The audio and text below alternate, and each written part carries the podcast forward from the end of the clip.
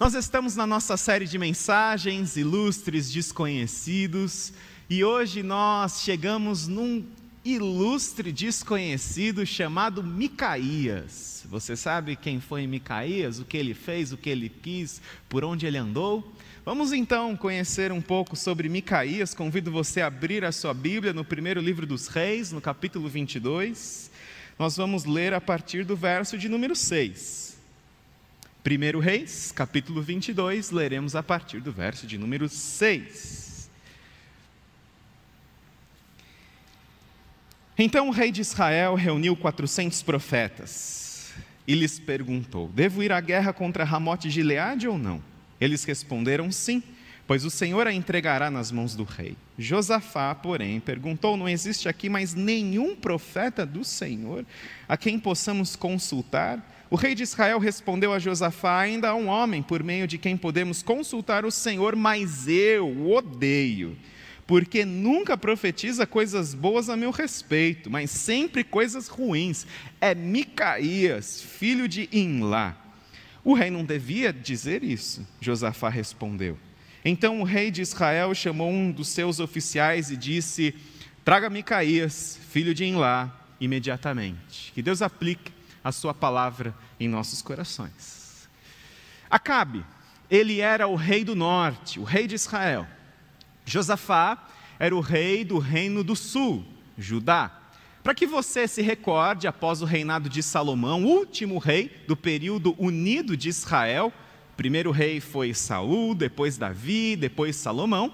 Esses foram os únicos três reis do período unido de Israel. E após Salomão, Israel se dividiu em dois reinos: o reino do norte, que ficou conhecido como o reino de Israel, e o reino do sul, que ficou conhecido como o reino de Judá. Acabe era o rei do reino do norte, de Israel, e Josafá era o rei do reino do sul, Judá.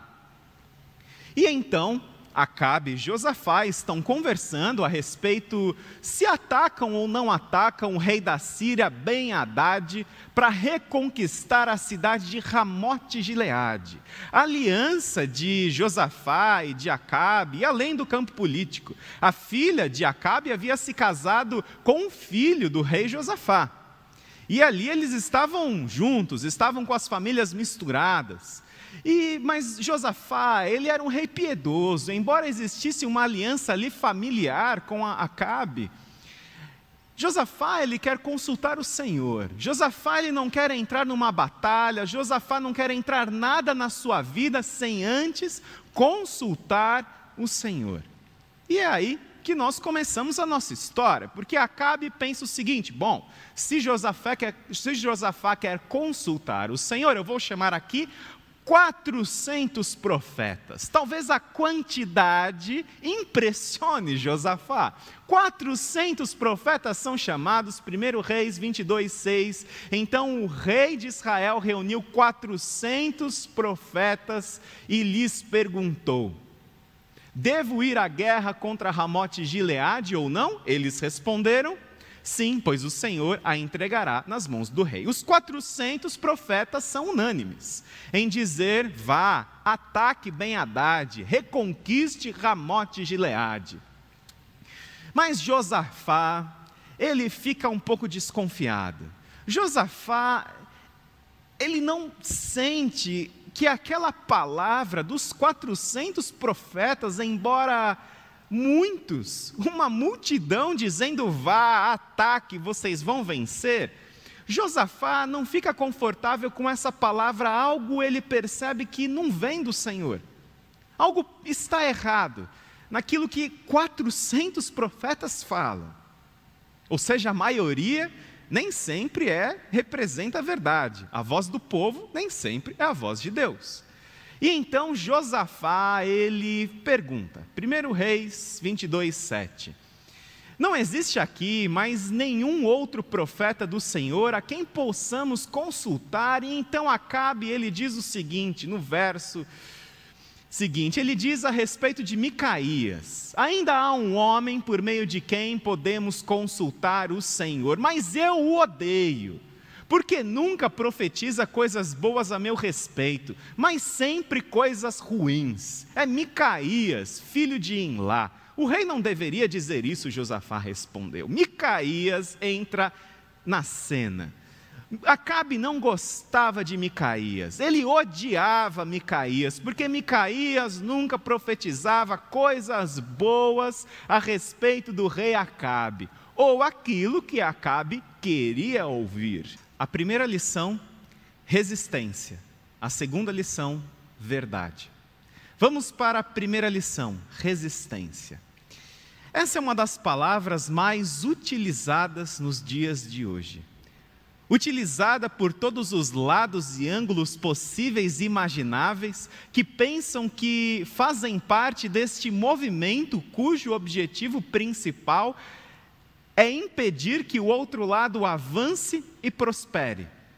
Resistência é força que se opõe a um movimento, é recusa de submissão. E muitos cristãos, nós podemos lembrar, que fizeram parte de resistências organizadas muito importantes ao longo da história. Nós podemos nos lembrar aqui, por exemplo, do pastor luterano alemão, teólogo Dietrich Bonhoeffer. Dietrich Bonhoeffer viveu na época da Segunda Grande Guerra Mundial, e ele, juntamente com outro grupo de cristãos, eles eram uma minoria que fazia oposição à política nazista da Alemanha de Adolf Hitler. E Dietrich Bonhoeffer, ele foi um dos fundadores da Igreja Confessante, uma ala da Igreja Evangélica que abertamente se opunha às políticas de Hitler. Enquanto a maioria dos cristãos católicos e protestantes apoiava a política nazista de Adolf Hitler, Bonhoeffer não apenas fazia resistência a essa política, como também ele se envolveu numa trama para assassinar o Führer, para assassinar Hitler. E isso acabou fazendo com que Bonhoeffer acabasse num campo de concentração e ali morresse. Micaías, ele fazia parte de uma resistência de profetas de profetas que não se dobravam ao rei Acabe nem à rainha Jezabel.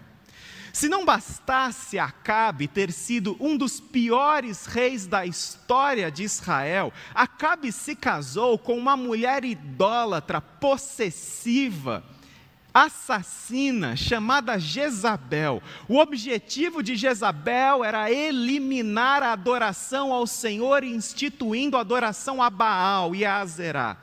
O rei Acabe consentia com as políticas religiosas da sua esposa, rainha Jezabel. E nós vemos lá em 1 Reis 18:4.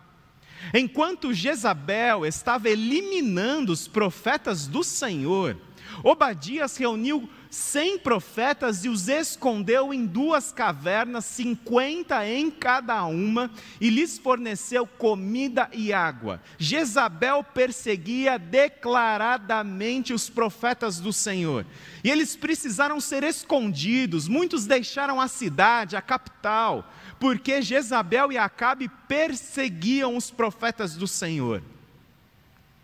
Micaías fazia parte dessa resistência de profetas, que não se dobravam aos mandos e desmandos, à corrupção religiosa, à corrupção moral, nem do rei Acabe, nem da rainha Jezabel. Eles tinham coragem e ousadia para erguer a voz e falar contra a multidão. Contra aqueles 400 profetas que era a maioria estavam iludidos, estavam enganados. Micaías faz parte de uma resistência que você e eu nós somos chamados a pertencer como servos do Senhor. Quando Jesus, no famoso Sermão do Monte, ele afirmou em Mateus 5: Vocês são o sal da terra, vocês são a luz do mundo. Jesus está falando e nos ensinando e também nos orientando a sermos resistência neste mundo que jaz no maligno. Eu não sei se você sabe, mas o primeiro sistema de refrigeração, ele é datado de 1854. E até então, o sal ele era usado para inibir a decomposição dos alimentos. O sal ainda é usado até mesmo nos dias de hoje com essa finalidade, pois ele combate a deterioração dos alimentos, impedindo que enzimas degradativas se proliferem através do alimento e estrague tudo. Ao sermos identificados como sal, Jesus está dizendo que, de uma forma, nós somos, somos aqueles que conservam o mal de não avançar, que impedem o mal de não avançar e, e acabar com tudo. Nós somos como sal, que impede com que o mal se prolifere ainda mais nos sistemas do nosso mundo e na nossa sociedade. Mas se o sal, ele impede o, o mal de se proliferar, se o sal ele impossibilita um alimento ser estragado através do avanço das enzimas degradativas, a luz ela faz com que as trevas recuem. Enquanto o sal pode ser entendido como um elemento de defesa, a luz é um, é um instrumento de ataque. É um instrumento de avançar, porque quando nós jogamos luz no ambiente escuro, as trevas recuam, a escuridão recua. O sal impede do alimento ser estragado, do mal avançar. E a luz faz com que a escuridão recue, com que a escuridão vá embora. E Jesus, ao dizermos que nós somos o sal da terra, que nós somos a luz do mundo, Jesus está colocando essa expectativa a respeito da sua igreja, a respeito de nós, os salvos por Jesus, de que nós sejamos, por onde quer que andemos, sal da terra e luz do mundo. Que você e eu, o nosso compromisso com o Senhor, com a nossa vida voltada para o Senhor, impeçamos o mal de se proliferar, e sendo luz, nós fazemos com que o mal recue. Sal e luz, figuras perfeitas para descrever essa resistência que nós somos chamados a oferecer no nosso mundo como discípulos de Jesus. Impedindo com que o mal se prolifere e fazendo com que o mal recue. Assim devemos ser nós nessa resistência que nós somos chamados a oferecer do nosso mundo, como oferecia Micaías, a corrupção do rei Acabe e da rainha Jezabel. Agora eu faço uma pergunta para você: de que forma nós devemos oferecer essa resistência neste mundo que jaz no maligno? De que forma? Qual é o instrumento principal? Que nós devemos oferecer para o mundo, para que nós sejamos sal, para que nós sejamos luz, para que as trevas não avancem, para que as trevas recuem, para que o mal não avance, para que, que o mal recue. De que forma você e eu somos chamados pela palavra de Deus para sermos resistência no mundo que jaz no maligno, no mundo corrompido pelo mal? Nós somos chamados a oferecer essa resistência através da verdade. E essa é a segunda lição que nós aprendemos com o profeta Micaías. A primeira é resistência, a segunda é verdade. Resistência e verdade. Por que nós evitamos tanto a verdade? Por que nós evitamos a verdade?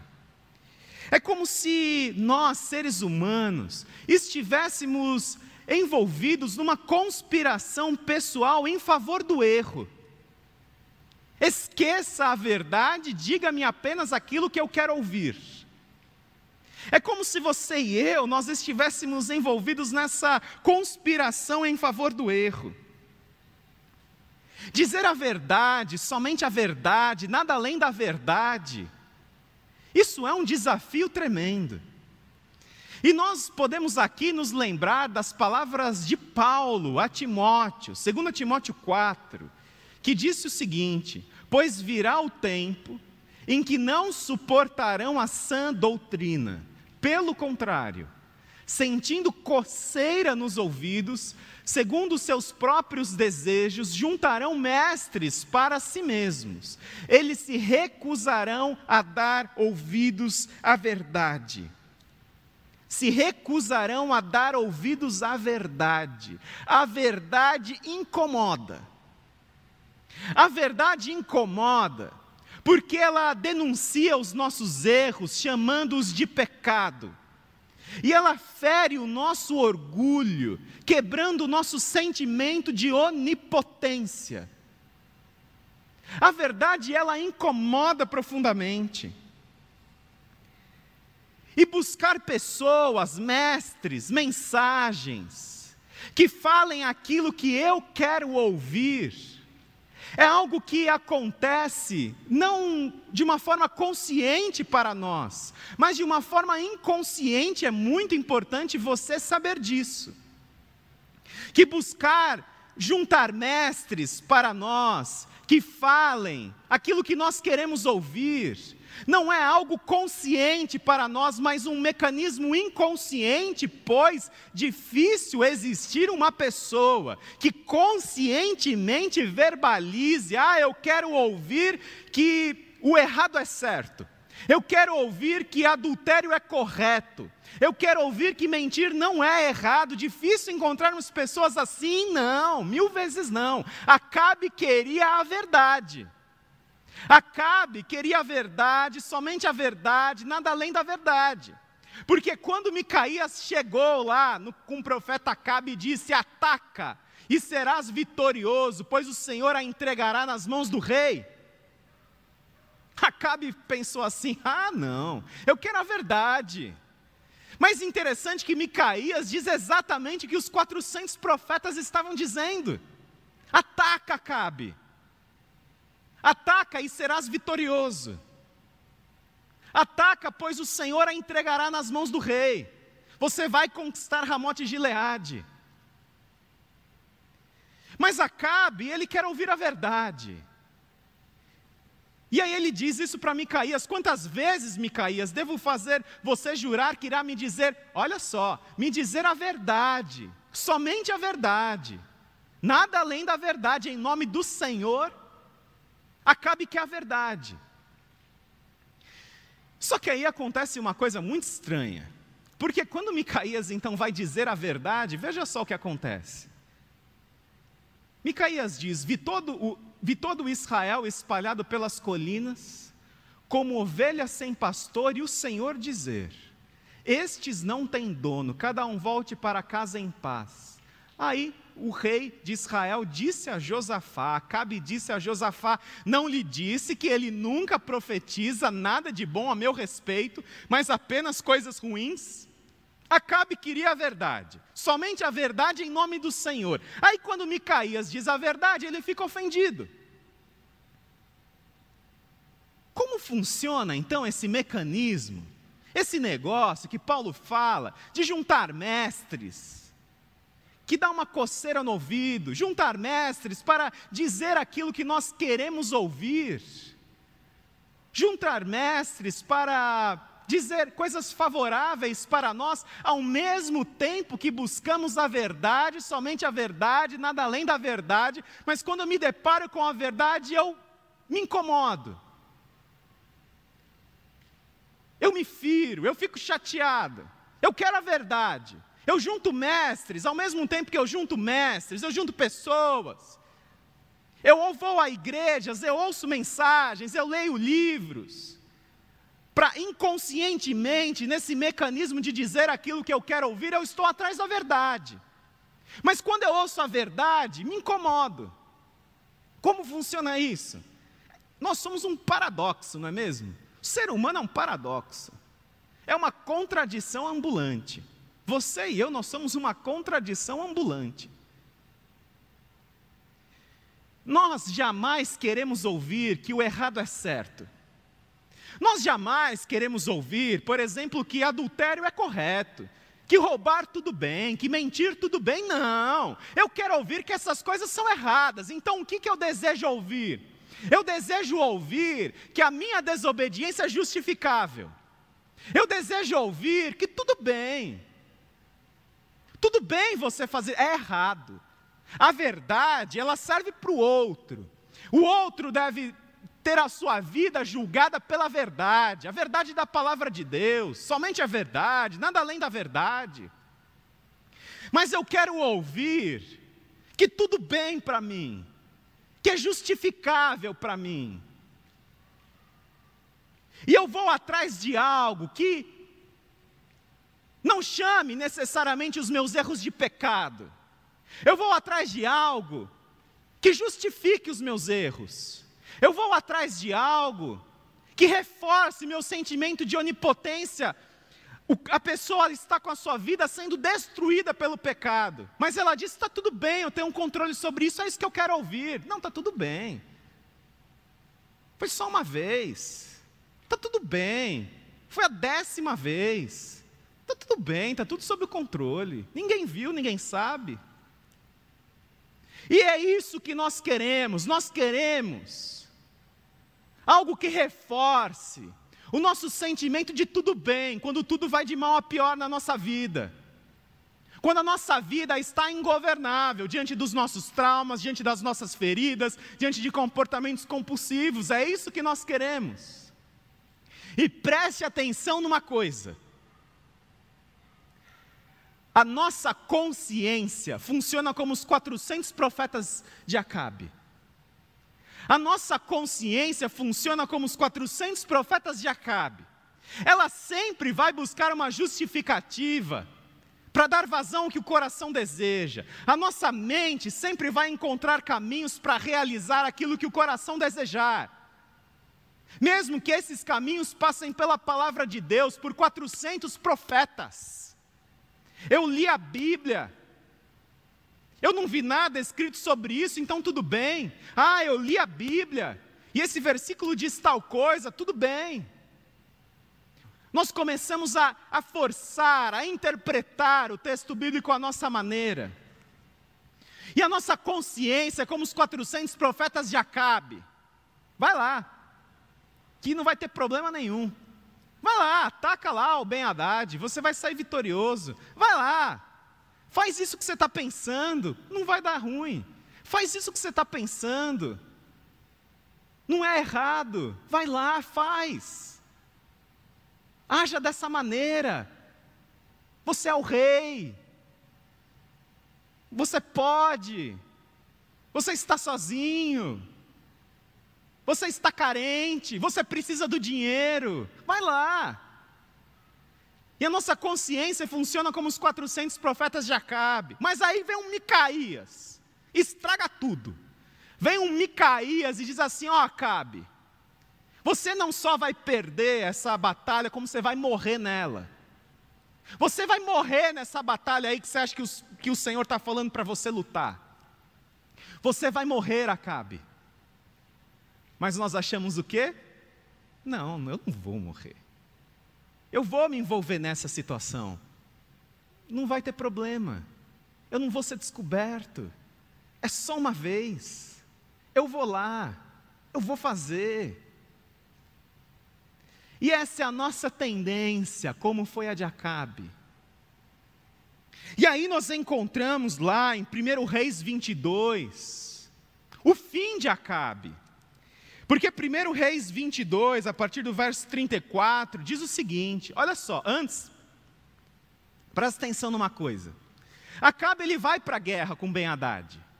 Só que Acabe, Acabe é danado, danado de esperto. Ele diz o seguinte: ó, Josafá, vamos fazer o seguinte: você vai com as vestes reais, eu vou disfarçado de outra coisa. Porque Acabe sabia que tudo que Ben Haddad queria era pegar Acabe, era acabar com Acabe. Acabe com Acabe. Era o que Ben Haddad queria. E aí, o Acabe é esperto, ele diz assim: Josafá, você vai com as vestes reais, posa lá de rei, mas eu, eu vou disfarçado. E aí, o, o, exército sírio começa a atacar Israel e Judá. E eles vão na direção de quem tem vestes, reais. E quando eles veem que é Josafá, eles pensam: cadê Acabe? E aí a, eles queriam acabar com Acabe, eles queriam matar Acabe. E aí acontece algo surpreendente. Veja só, 1 Reis 22. De repente, um soldado na batalha disparou seu arco ao acaso e atingiu o rei de Israel entre os encaixes de sua ar armadura. Então o rei disse ao condutor do seu carro: Tirem-me do combate, fui ferido. A batalha foi violenta durante o dia, assim o rei teve que enfrentar os arameus em pé no seu carro. O sangue de seu, seu, seu ferimento ficou escorrendo até o piso do carro de guerra, e ao cair da tarde ele morreu. Você prestou atenção como Acabe morreu? Uma flecha que foi disparada ao acaso. E essa flecha caiu bem entre a armadura de Acabe e Acabe morre. Micaías havia dito que ele morreria naquela batalha. A palavra de Deus nos traz inúmeros alertas. A palavra de Deus nos traz inúmeros alertas a respeito de caminhos que nos parecem certos, mas no final conduz à nossa destruição e nós achamos assim: está tudo bem, eu tenho controle. Eu busquei ajuda aqui ó, na palavra de Deus, eu ouvi alguns conselhos, 400 profetas que disseram vai. A minha consciência diz vai. E essa batalha tira a nossa vida. Essa batalha faz com que a gente perca o brilho da fé. Essa batalha faz com que a gente perca a paixão pela fé.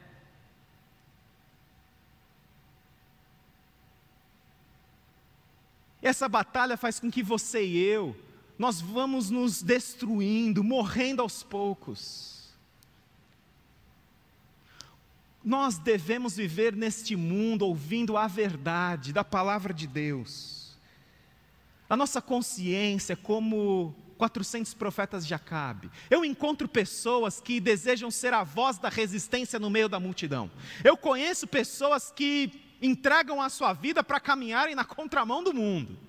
Mas as suas vidas não estão alinhadas com aquilo que pregam, com as suas atitudes. E é o que nós vemos Jesus falando dos fariseus, lá em Mateus capítulo 22. Mateus capítulo 22 diz o seguinte: eles atam fardos pesados e os colocam sobre os ombros de homens, mas eles mesmos, os fariseus, mas eles mesmos estão dispostos, não estão dispostos a levantar um só dedo para movê-los. Não façam o que eles fazem, pois não praticam o que pregam. Não praticam o que pregam. O apóstolo Paulo, ao escrever uma de suas cartas pastorais ao jovem Tito, Tito era pastor numa ilha muito grande, a quarta ilha do Mediterrâneo, a ilha de Creta. E ser pastor na ilha de Creta era um desafio para o evangelho de Jesus. Um filósofo, poeta conhecido dos gregos, Epimênides, ele dizia que os cretenses eram mentirosos, feras malignas, glutões preguiçosos. Na literatura grega antiga, a palavra para mentir era cretenizar, para justamente fazendo, fazer referência do pessoal de Creta. Mentir, a palavra era cretenizar, porque o pessoal de Creta vivia numa corrupção moral e ética tão grande, que era conhecida a todos. E Tito era um jovem pastor ali na ilha de Creta. E como como Tito, ele pregaria a palavra de Deus numa sociedade tão corrompida? Como Tito seria a voz da verdade, a resistência, para que o mal ali em Creta não avançasse e recuasse? Como Tito faria isso?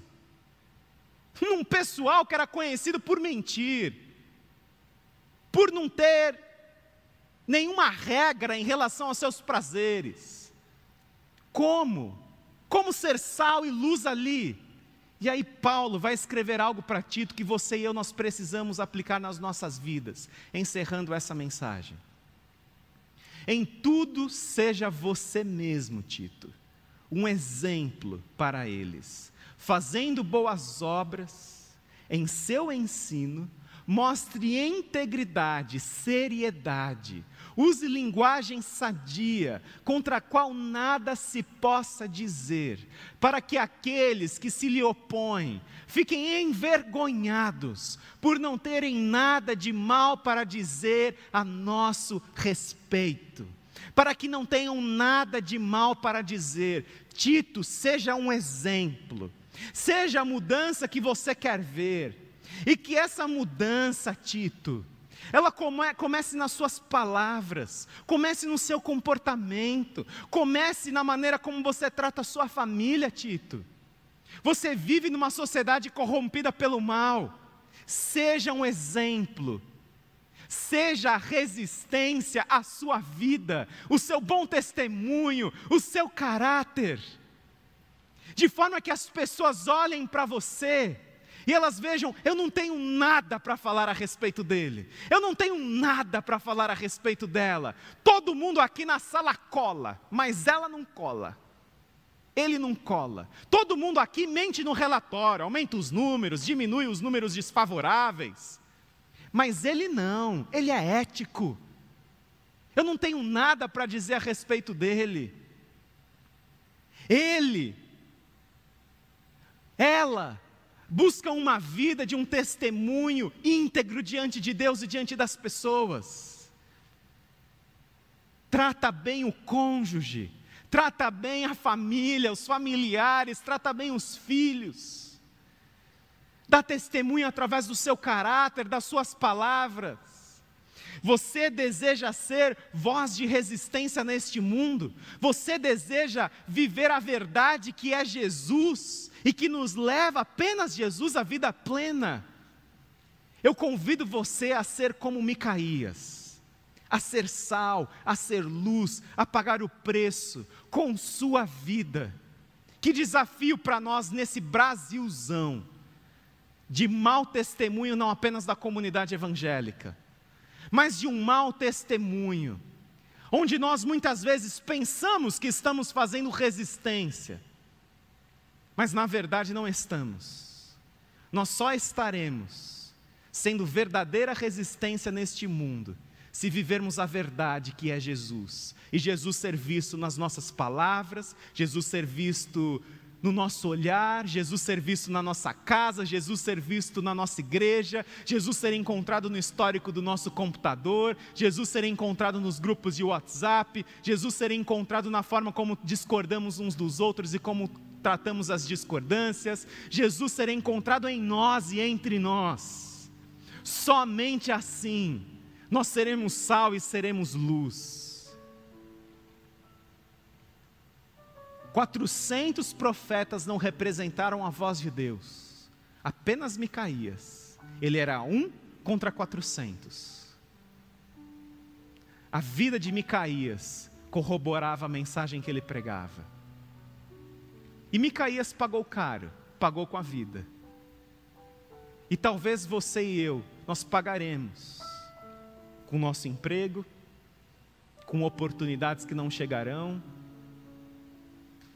mas que você viva uma consciência pautada pela palavra de Deus. Porque o fim dos ímpios, daqueles que vivem dando as costas para Deus, é eternamente cruel e a recompensa da vida plena e abundante aguardam todos aqueles que andam na verdade, que vivem a verdade. Eu convido você a orar comigo neste momento. Eu quero fazer um desafio para você nesta manhã. Você deseja ser a voz da verdade? Tem pessoas que querem ser a voz no meio da multidão querem caminhar na contramão, não tem vergonha de muitas vezes ser a opinião contrária. Mas esse mesmo desejo e intenção não bate nas suas vidas.